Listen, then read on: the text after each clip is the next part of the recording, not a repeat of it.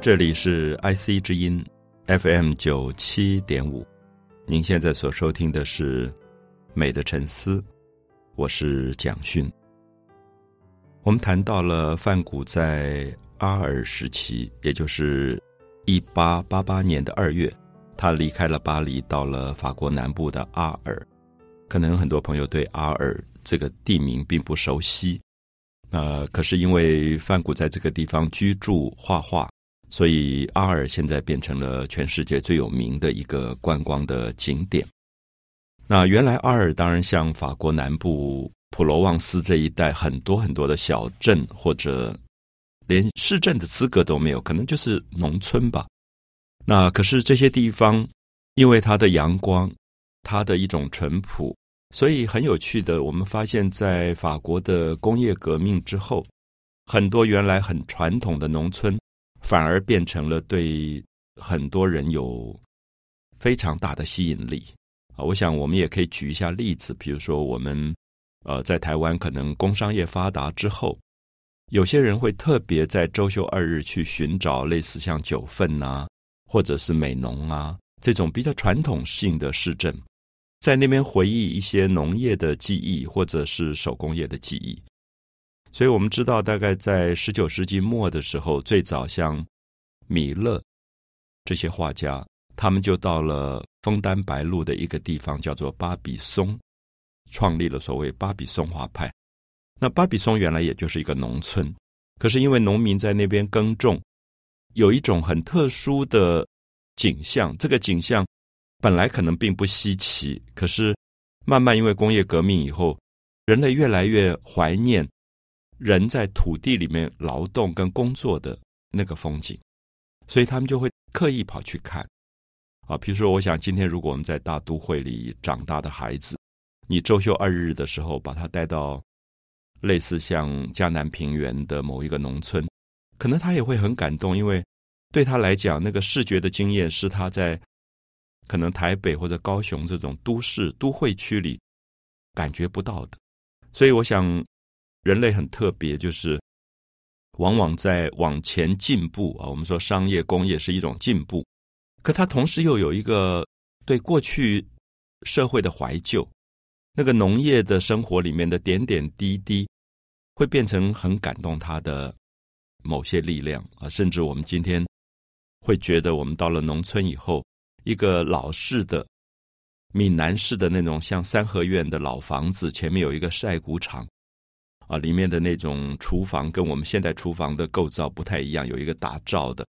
我想很多人都会很感动，因为觉得这种建筑对我们来说已经有一点遥远了。所以，我想我用这个例子来解释范谷在一八八八年的二月到了阿尔以后，他其实也在找这个东西。对他来讲，他是一个画家，画家在画布上用。颜色画画的时候，会觉得颜色往往是因为强烈的阳光而使色彩变得更饱和。好，我们知道颜色，比如说红色、蓝色、黄色、绿色，当它在强烈的阳光底下，它会变得更饱和。比如说，如果我把同样的红色放在比较暗的地方看，跟放在阳光底下看，它在视觉上反映出来的这个频率。其实是不一样的，所以因此我们就会发现，范谷后来很喜欢强烈的色彩，所以他就想离开巴黎，因为对他来讲，巴黎有一点阴天太多啊。巴黎大概入秋以后，基本上都是灰色的，很少有阳光，所以他就希望往南走。所以一八八八年二月，他这个往南走的这个行动，也可以代表。十九世纪，许许多多的画家当时对于阳光的某一种渴望，因为自从印象派之后，绘画强调所谓的外光画派，就是画画要在户外，在阳光底下画，所以直接的透过阳光照射到景物上所发射出来那种灿烂的光，他们想把这个光能够捕捉到，所以因此我们会发现。以法国为主，很多的画家在印象派之后，不断的往南走。我们看到塞尚后来到了普罗旺斯，雷诺瓦也到了普罗旺斯。那么很多画家都往南走，其实都是为了追求某一种阳光。那我自己去过阿尔这个小镇啊，即使到今天，它还是一个蛮淳朴的一个农村的形态。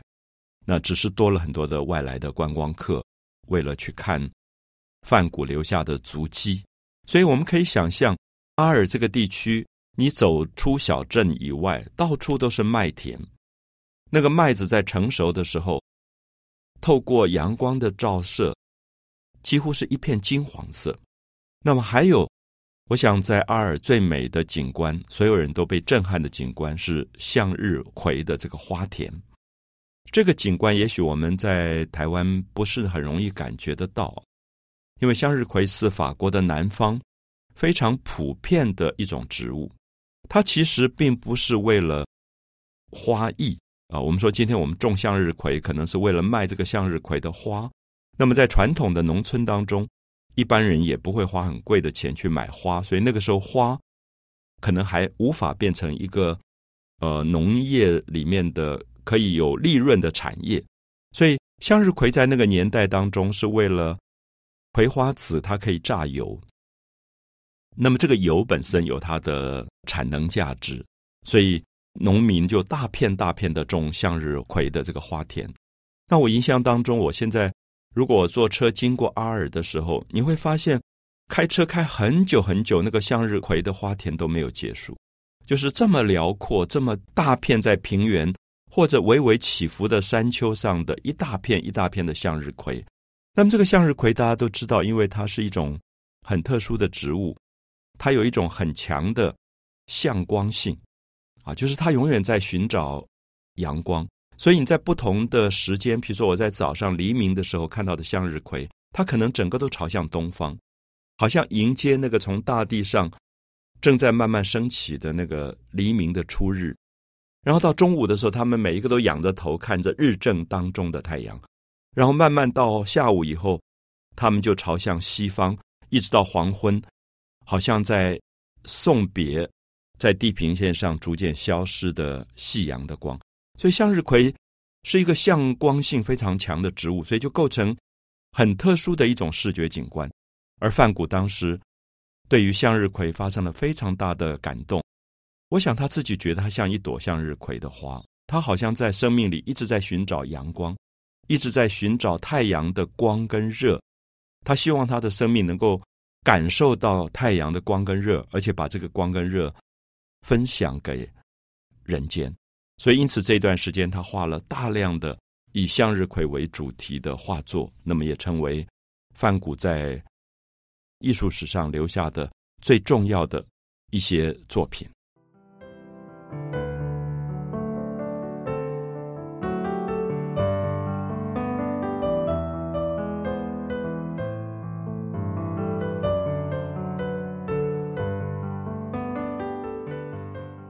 我们知道，范谷在一八八八年大概夏季啊，夏天这一段时期，可能是七月、八月、九月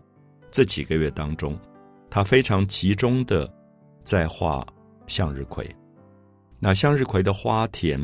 一大片一大片的花田，是他每天背着画架走过的风景。他可以感受到每一朵向日葵对于阳光的渴望，而且从土地里面。生长起来，这种顽强的生命力，在视觉上也给予梵谷非常大的震撼。那么，除了他面对自然风景里的向日葵之外，我们看到梵谷当时也在准备他的一个好朋友，就是高更的来临。因为高更大概准备十月的时候要到阿尔来看梵谷，而且准备要住一段时间，他们一起生活。一起画画，所以这个时候，范谷正在为高更的来临准备一个很漂亮的房间。整个墙壁上的花都是他自己画出来，像贴壁纸一样去画这些花。那么他就觉得这个墙壁上，他要送给高更一张他觉得最好的画，就是他自己觉得最得意的一张画作。后来他就选择了向日葵，所以这段时间他不止在。大自然当中画向日葵，他也把向日葵摘下来带回家，插在一个陶罐当中。好，所以我们现在看梵谷的这几张有名的向日葵，它大概在这段时间，现在我们保留下来，在世界各个不同的博物馆都有梵谷的向日葵啊。比如说很有名的是伦敦的一张梵谷画的向日葵，还有慕尼黑慕尼黑博物馆里面也有梵谷画的向日葵，在纽约的这个现代美术馆也有一张梵谷画的向日葵。这些向日葵，其实我们如果把它摆在一起，你会觉得有一点大同小异，大概都是一种最单纯的画法，就是一个陶瓶里插了比较少是三朵，比较多的话可能十四朵到十五朵的向日葵，然后放在桌子上，所以画面上就是有一个桌子，然后后面有一个蓝色的背景。可是后来他又把蓝色的背景改成了黄色的背景，那因此我们就看到。这些画作里面所有的色彩的使用都非常非常的明亮。好，我们也明显的感觉到，梵谷到了阿尔以后，因为感受到法国南部的那个阳光的亮丽，所以他好像试图在他的画布上把法国南方的阳光的明亮跟热度留在画布上。啊，我这样讲，也许有些朋友会不太了解，因为我们觉得画画是一种视觉。可是，当我讲一种阳光的热的感觉，它是触觉，是体温。可是很奇怪，我自己好几次在国外的博物馆看梵谷的向日葵的时候，我会觉得那个画面整个太阳的热都被他留在画布上了。那么，这个就是一个好的画家，因为我们知道画画其实不完全是用视觉，画画有时候会把嗅觉画进去，有时候会把皮肤上的感觉画出去，比如说。我去澎湖的海边游泳、晒太阳去玩，那我会觉得我要画澎湖的海。我不希望我画出来的海只是一个视觉上看到的海，我希望看我画澎湖海的朋友能够感觉到澎湖的阳光那种亮的感觉，那种晒在皮肤上热的感觉。甚至我希望我的朋友看我画的澎湖的海的时候，能够鼻子上闻到。那个海里面有一种咸咸的腥的味道，因为海洋里面有一种海的味道，所以因此，我觉得一个好的画家通常会把身体里面很多不同的感觉记忆一起画在画布上。这是我特别希望很多朋友，如果有一天你有机会可以站在梵谷的一张向日葵画的前面看画的时候，千万不要忘记，你不应该只是用眼睛。你可以透过你的视觉感觉到那个画里面某一种法国南部的那种阳光干燥的、有一点新烈的那个气味。因为向日葵的花被摘下来以后，很快它就干了。那么干掉的向日葵，其实它会释放出一些很特殊的那种植物的气味。举一个例子，比如说在台湾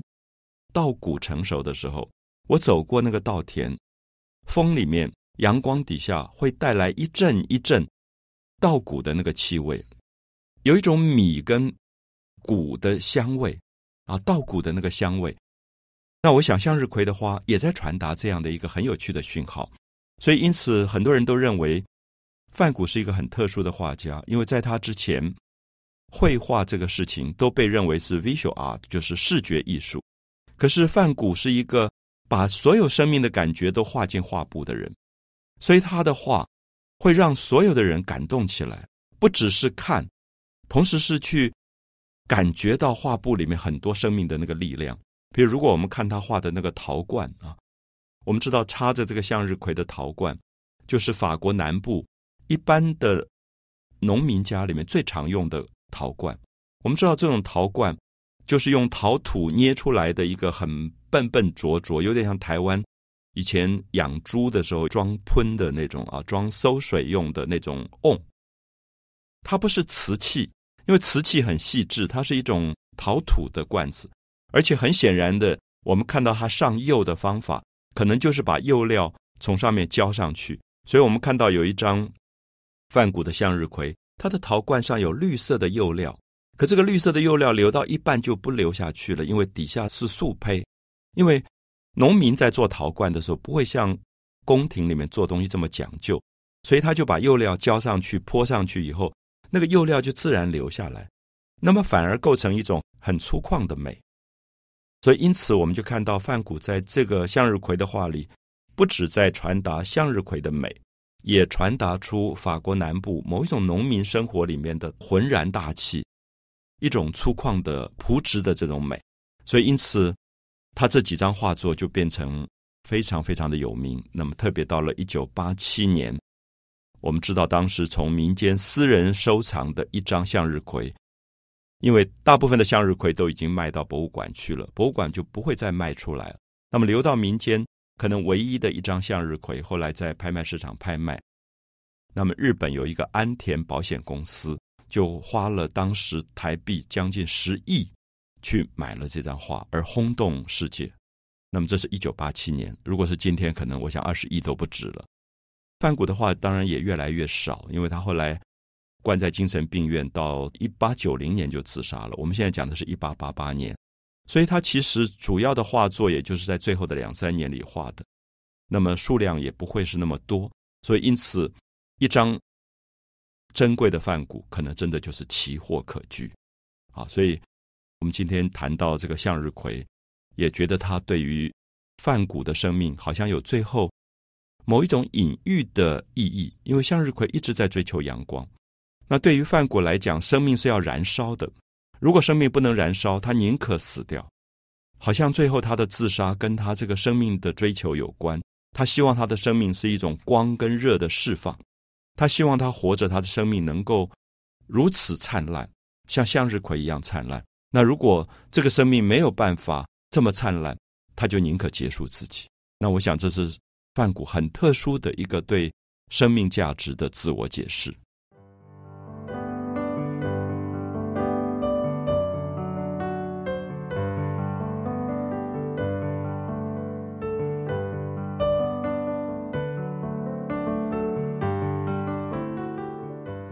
谈到梵谷的向日葵，大概通常我们会讲到七张，就在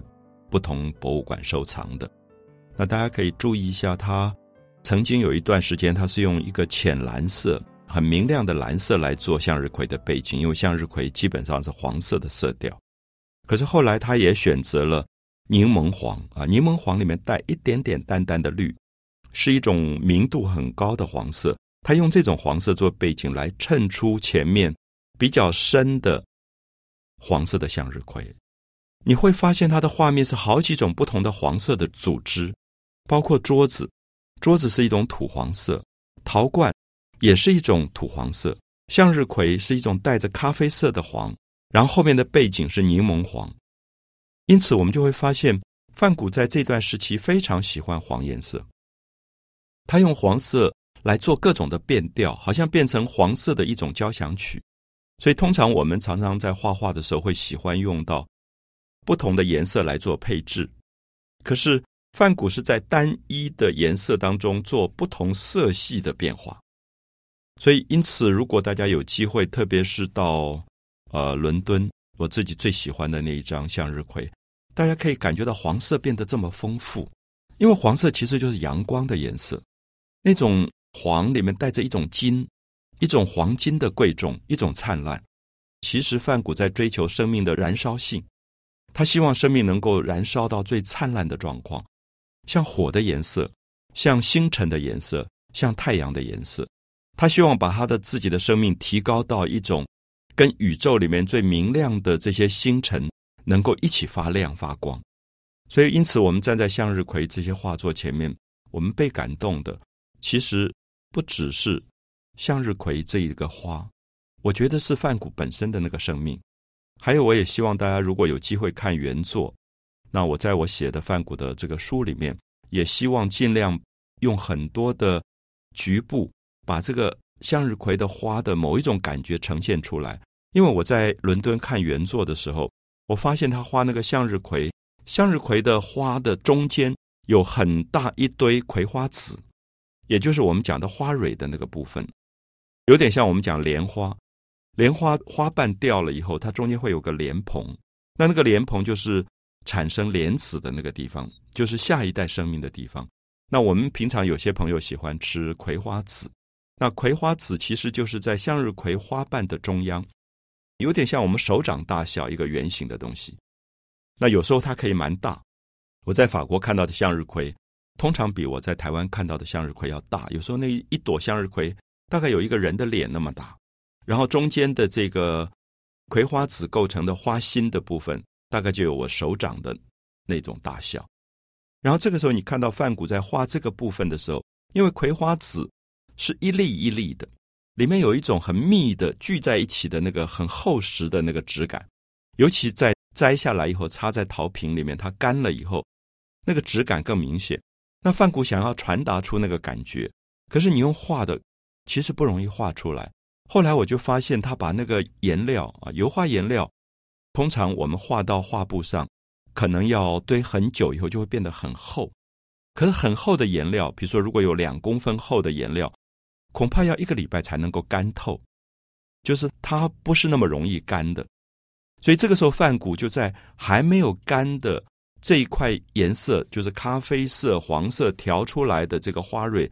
里面还带着绿色的这个葵花籽的部分。他就用油画笔啊，我不知道一般朋友对油画笔熟不熟？它跟我们写毛笔字的毛笔不太一样。毛笔通常前面是尖的，它是一个比较平头的油画笔。他用这个圆圆的平头的油画笔，直接就是九十度角去碰这个黏黏的油画颜料，碰了以后就拉起来，碰了以后拉起来，所以你就看到画布上一个一个尖尖的葵花籽的那个尖出来。就是被它提起来的，啊，这个大家可以试试看。比如说你揉面做面团，一个面团没有干的时候，你如果拿一个油画笔这样直接搓下去，再拉起来，搓下去再拉起来，那个面就会尖尖的这样拉起来，有点像我们做生日蛋糕吧。生日蛋糕最后挤那个奶油，完全是雕塑性的。那范谷就把向日葵的花心这个部分完全变成雕塑。印象很深，在伦敦每次看的时候，你就有一种很大的冲动，是想要用手去摸。当然，博物馆的画是不让你摸的。可是因为它已经不是平面，它变成立体的雕塑了。那我觉得这是梵谷的画最动人的部分，因为他把一个平面的绘画其实是比较温和的，可是当它一旦变成立体的雕塑的时候，它有一种很强烈的感觉。尤其上面一打光以后，这个雕塑就会产生立体的光影出来。它是三度空间的立体的这种，我们叫做角锥体，有点锥体的那个美。这些部分是可能还没有看过原画的朋友，有时候比较不容易理解。所以我想我也花多一点时间，特别强调，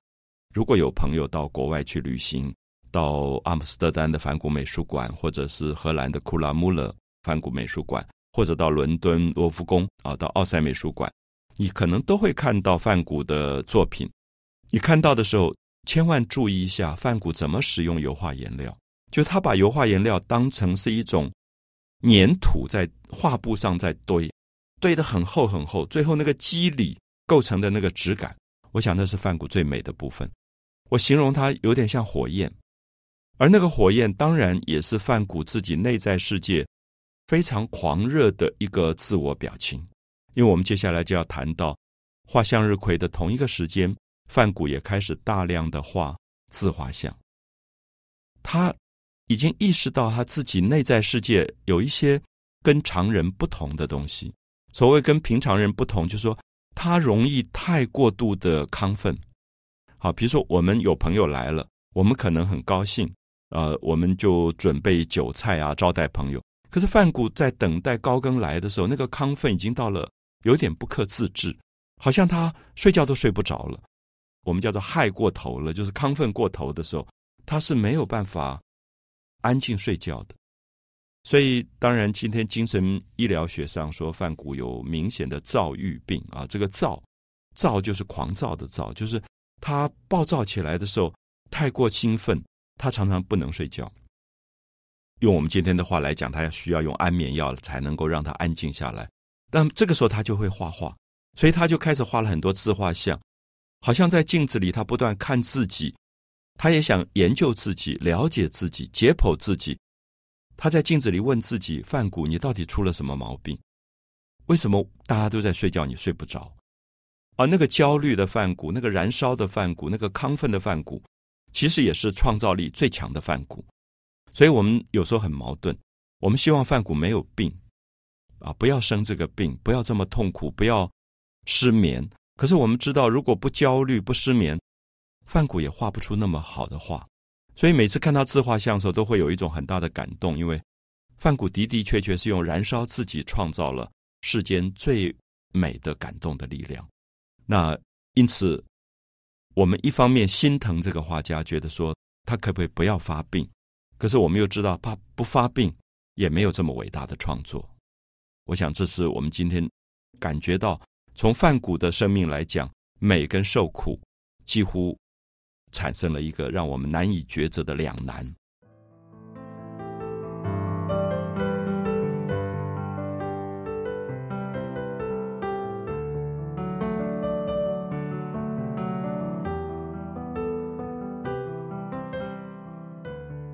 我们谈到了范谷在一八八八年的夏天以后，为了等待高更的来临。他的画作里出现两个很重要的主题，一个是向日葵，一个是自画像。那对我自己来讲，因为我也画画，所以我会觉得，一个画家所有的画作，不管是风景、静物，其实都在画自己。因为其实画家在画画的过程当中，虽然比如说范谷在面对着向日葵，可向日葵里面他所要表达的那个黄色、那种光、那种热。其实是他的热情，是他的 passion，是他的内在世界的某一种纠缠。所以，我们也可以说，每一张画都代表他的自画像。可是，当然，一个画家在镜子里看自己的时候，画下自画像是更真实的自画像。可是，我也跟很多朋友解释，其实一个画家最难处理的题材，也就是自画像。我这样讲的原因是。我想很多朋友都可以做这样的测验。如果你有机会，你就静静坐在一面镜子前面，呃，没有什么目的的在镜子里看自己，看自己的额头，看自己的眉毛，可能看到额头跟眉毛之间有一些皱纹，可能是因为岁月形成的皱纹，可能是因为最近心情一直不好发怒，可能眉头之间就会出现皱纹。我们会发现，一张脸其实记录了人所有的平常不知不觉累积的焦虑、恐惧、紧张、喜悦、等待，全部都会在脸上。有时候我觉得很有趣，就是你在镜子里很慢的、很安静的看自己的时候，会发现每一条纹路都不会是偶然的，因为你长期紧张、焦虑，可能会出现哪几条皱纹。你长期喜欢笑的人，可能会出现哪几条皱纹？其实，我们的五官的表情是一个我们长期精神累积的最后结果，它是一个作品。就是我会发现，有些朋友在最近的五年当中，因为事业的关系或者感情的关系，特别的忧愁，我就发现他两眉之间那个深度是比别人要深的，就是他很明显就告诉我，他的心情是在忧愁的状态。可是，如果这个人很心境平坦，他可能就没有这两条皱纹。所以，因此，我想范谷在镜子里看自己的时候，他当然发现了他自己的五官已经被某一种精神上的焦虑折磨到跟一般人不一样。大家如果有机会看他一八八八年以后的自画像，你会感觉到他内心世界的恐慌、紧张全部都表现出来。我记得以前有一个好莱坞的电影叫《将军之夜》，那么提到在德国纳粹时期的一个将军，因为纳粹是杀人如麻的，可这个将军平常都是很威严的，然后大家都觉得他道貌岸然。可是有一次，他就是刚好没收了很多人的画，因为梵谷的画在纳粹的时期被认为是不好的艺术，所以就没收。没收以后，他在看那个梵谷的自画像。看了以后，他自己整个脸上的肌肉就开始跳动。我记得是彼得·奥图演的一个电影，其实那里面是在讲说，梵谷的自画像会引发我们内在很多精神上的呼唤出来。你看我出的画册可能还好，如果有一天你在面对他真正的自画像的原作，你会觉得呼吸都喘不过气来，因为他的画作会让你有一种紧张。他的整个眉毛跟眼睛之间，他用很多的点去处理，然后你会马上感觉到这个人已经到了精神病马上要爆发。就他在画这个画的时候还没有精神病爆发，因为他是到一八八八年的十二月精神病才爆发。可是我们看到八月、九月、十月、十一月的自画像，已经感觉到他一步一步濒临到崩溃的边缘。所以现在很多的精神医疗学。把梵谷的二十二张自画像连在一起给大家看，那么来分析，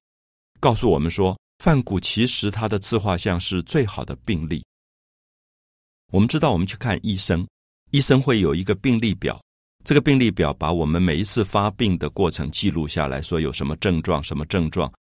这个病历表是一个记录我们病的一个资料。可是精神医疗学告诉我们说。任何医生的病历表其实都比不上范谷的自画像，因为范谷的自画像是比别人更深刻的对自己的分析。我想跟很多朋友交换一个意见，就是范谷是一个精神病人啊。我们今天无可否认，他后来因为被关在精神病院治疗，他是一个精神病人。可是不要忘记，范谷同时也是自己的医生。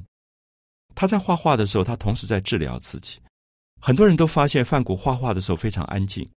就是不管他多么狂暴的个性，躁郁病发到什么程度，他在画画的过程当中非常非常的安静。所以，因此现在很多的精神医疗学也都用绘画来做躁郁病的治疗。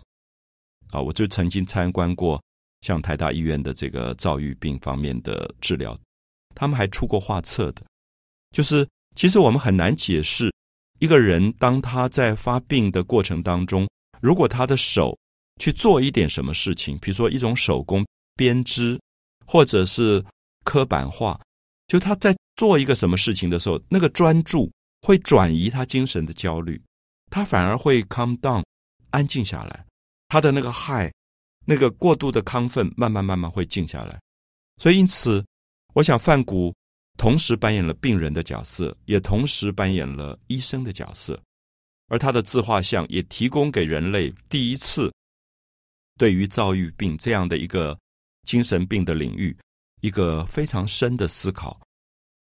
因此，我觉得范谷对于人类的贡献，其实不只是在艺术，不只是在美学，他其实在精神医疗学上各方面，他提供了很多弥足珍贵的资讯，让我们对这个当时十九世纪人类非常不了解的一个广阔的精神病的领域，像一个浩瀚的大海一样。有了可以更继续深入探讨的可能，所以现在常常精神病的医疗学为范谷的画去做很多的国际医学会议，来探讨从他画作里面所表现出来的精神现象。